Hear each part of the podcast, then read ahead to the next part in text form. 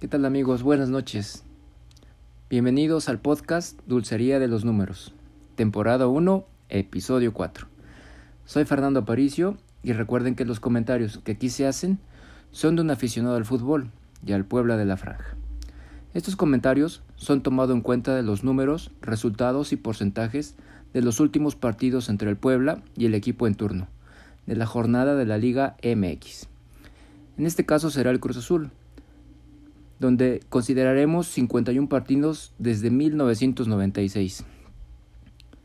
Pero antes hablaremos y daremos puntos de vista del partido de la jornada 3 contra León, donde se vio un partido lento en el segundo tiempo, se fue dando a lo aburrido después de la expulsión de Maxi Araujo, que perdió potencia a comparación del aplastante inicio del primer tiempo, donde el Puebla ya se le va haciendo costumbre ir con toda la fuerza y toda la energía de sus, de sus volantes, abriendo la cancha y brincando las líneas para llenar de balones el área rival, y donde los defensas no saben de dónde les llegan, hasta que el Puebla anota el primer gol con Omar Fernández, aparte para que la cuña apriete de León. A pase de Gustavo Ferraréis, que con una buena visión filtró el balón al movimiento de Omar y ¡pum! el primer gol. Pero el Puebla pasa a segunda velocidad después de ese gol. Genera, pero no se ve con, con profundidad ni es aplastante como el inicio. Entonces deja acomodarse al rival y comienza, y comienza a generar el visitante, porque creo que así pasó en este y en el anterior encuentro. Deja jugar y hasta que cae el, el gol de, de tiro de esquina, donde pues creo que es una, un error de marca, donde se amontonan solamente los jugadores y cae el gol al minuto que lo hace, ya no podría tener reacción el Puebla, ya que como es costumbre, se hacen los cambios para refrescar el equipo, pero nada bueno. No me gustó el desempeño del, del equipo, el desarrollo del encuentro y pierde energía el equipo durante el segundo tiempo. León tenía Mm. desventaja con el Puebla.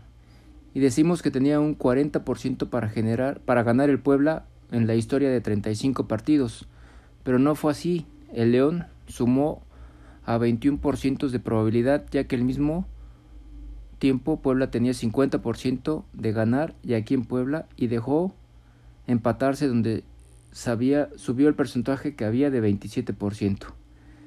Entonces, pues no fue un buen número, pero se sumó para Puebla que sigue en los tres primeros lugares de la liga.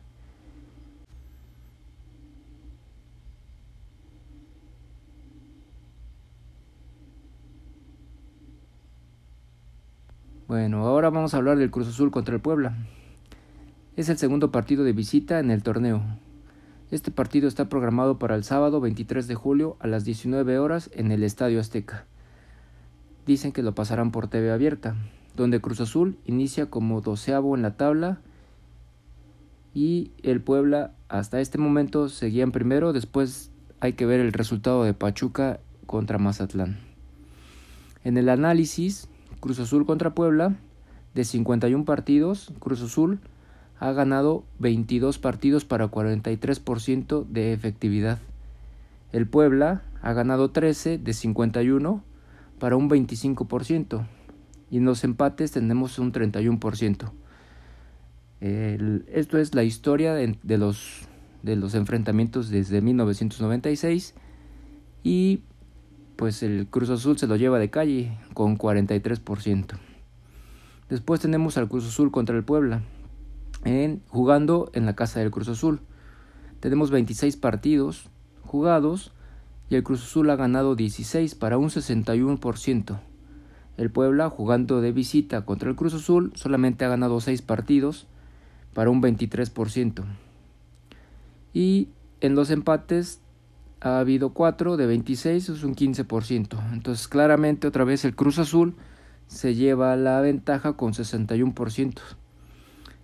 Este, después vamos a la estadística de goles entre el Cruz Azul y el Puebla se han, anotado 71 goles, de los cuales el Cruz Azul ha, metido 49 para un 70%, El Puebla solamente ha anotado 22 de 71 goles para un 30%. Otro dato a favor del Cruz Azul, donde pues creo que las tres estadísticas que llevamos las tiene a favor el Cruz Azul con bastante ventaja. Y por último tengo los cinco partidos en la Liga MX que han jugado los equipos. El Cruz Azul ha ganado solamente dos de sus últimos cinco encuentros para un 40%. Eh, la semana pasada perdió y bajó 10%. Y el Puebla ha ganado 3 y empatado 1 y perdido 1 para un 3.5 juegos de 5 jugados para un 70%. Es el único punto a favor del Puebla. Tiene mejor eficiencia en los últimos 5 partidos de la Liga MX. Entonces, pues son números malos para el Puebla. El único favorable, como les digo, es el, el de los 5 partidos. Y pues tiene mejor racha para, para eso. Entonces, pues los números están y estadísticas están para romperse y Puebla se va pues se va a ver bien contra Cruz Azul si tomamos en cuenta que de visitante le ha ido bastante bien al Puebla. El Cruz Azul pues además está estrenando un entrenador, este es su, su cuarto partido en la liga y, y pues esperemos que, que siga acomodando el equipo para que no dé el resultado y pueda ganar el equipo. Les recuerdo mi Twitter Ferapacer para que me dejen sus comentarios y sí, espero que siga siendo de su agrado y que haya muchos más episodios de esto que nos gusta. Y quiero mandar saludos a Emigdio Vázquez, que siempre se anda escuchándolo. Y pues a, a mis hijos, para que se acuerden de, de su papá en algún momento. Muchas gracias. Hasta luego.